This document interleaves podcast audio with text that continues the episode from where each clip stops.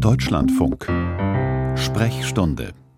Listerien sind Bakterien, die Lebensmittelinfektionen verursachen können. Bei manchen Lebensmitteln ist das Risiko, sich zu infizieren, deutlich erhöht, bei Rohmilch etwa oder bestimmte Rohmilchkäsesorten.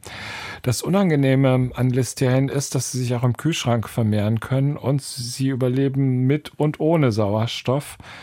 Das heißt, auch in vakuumverpackten Lebensmitteln können sie vorkommen, auch wenn sie im Kühlschrank gelagert werden. Über eine aktuelle Studie zu Listerien möchte ich mit Professor Uwe Groß sprechen. Er leitet das Institut für medizinische Mikrobiologie an der Universitätsmedizin in Göttingen. Schönen guten Morgen, Herr Professor Groß. Ja, guten Morgen, Herr Winkelheide. Wie gefährlich sind denn eigentlich ähm, Listerien oder muss man da genau gucken, wer sich mit was ansteckt?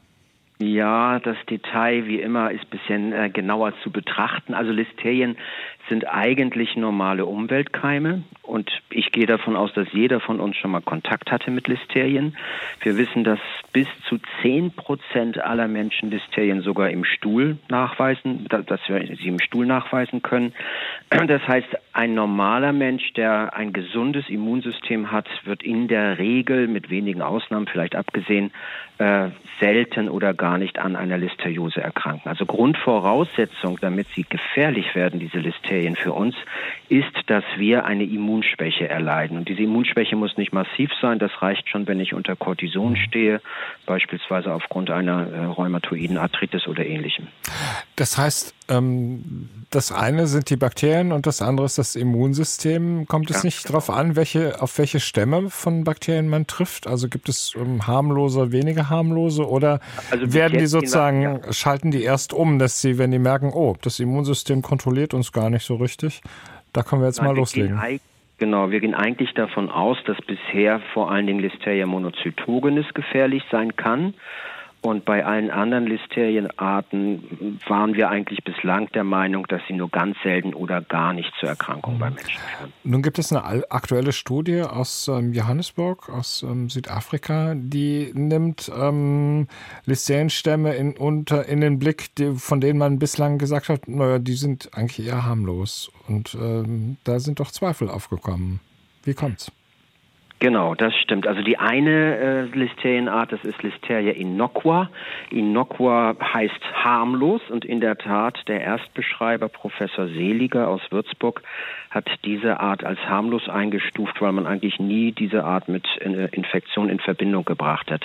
Die südafrikanische Studie hat jetzt durch Genomanalysen gezeigt, dass bei dieser Art äh, sehr wohl bestimmte Genabschnitte vorhanden sind, die wir auch bei Listeria monocytogenes sehen, die vor allen Dingen mit Krankheitseigenschaften assoziiert sind. Und da stellt sich natürlich die Frage, ist diese Art für den Menschen gefährlich?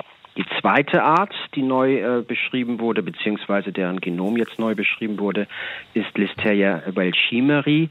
Herr Welchima war ein äh, äh, Wissenschaftler, der sich in den 50er Jahren mit Listerien beschäftigt hat. Und auch bei dieser Art ging man eigentlich von einer Harmlosigkeit aus. Auch hier hat man durch Genomanalysen jetzt erstmalig Virulenzgene identifizieren können. Hm. Nun ist ähm, Genetik immer das eine und die Realität ist was anderes. Also welche Relevanz hat solch ein Fund für die Praxis? Ja, also ich habe mich auch jetzt äh, etwas mit diesen Listerien beschäftigt und habe festgestellt, also in der Literatur wird Listeria welchimeri vor allen Dingen als ähm, Kommensale bezeichnet, den ich ab und an im Stuhl nachweisen kann. Allerdings äh, sind in einer kanadischen. Also, also heißt eigentlich als ein Bakterium, mit dem wir ganz gut zusammenleben können, oder? Genau, mhm. genau, genau. Und in der Regel wird das auch sicherlich so sein. Bei Durchfallpatienten hat man ganz selten mal diese Art und auch Listeria innocua nachweisen können, wobei Durchfall immer so die Frage ist, sind diese Bakterien, die wir dort nachweisen, wirklich für diese Erkrankung verantwortlich oder nicht. Wir selber haben Listeria welchimeri in einem Perianalabstrich äh, in den 19, 2020 nachweisen können. Das war der einzige Nachweis in den letzten zehn Jahren. Und bei Listeria innocua, da würde ich eher von der Möglichkeit einer Erkrankungswahrscheinlichkeit ausgehen.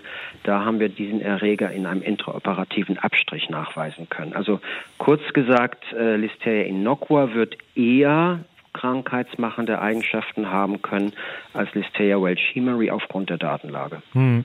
Aber was macht man da jetzt konkret mit? Also, ähm, Sie haben ja auch schon gesagt, ähm, es hängt ja immer vom Kontext ab. Also wie fit ist mein Immunsystem? Muss ich Cortison nehmen oder bin ich aus anderen Gründen, ist aus anderen Gründen mein Immunsystem geschwächt? Ähm, gibt es praktische Tipps? Also der erste praktische Tipp ist, dass ich eventuell belastete Lebensmittel, und Sie hatten es ganz am Anfang schon angesprochen, das sind vor allen Dingen Rohkostprodukte, also Rohmilch, äh, Rohfleisch, äh, Rohmilchkäse, auch Räucherfisch kann zum Beispiel betroffen sein, dass ich diese Lebensmittel im Kühlschrank nicht lange lagere, sondern wenn ich sie eingekauft habe, sollte ich sie wirklich innerhalb von wenigen Tagen verzehrt haben, damit die Wahrscheinlichkeit gering ist für den Fall, dass diese Produkte kontaminiert sind mit Listerien, dass diese sich eben nicht äh, im Kühlschrank noch vermehren können. Das ist der erste mhm. Punkt.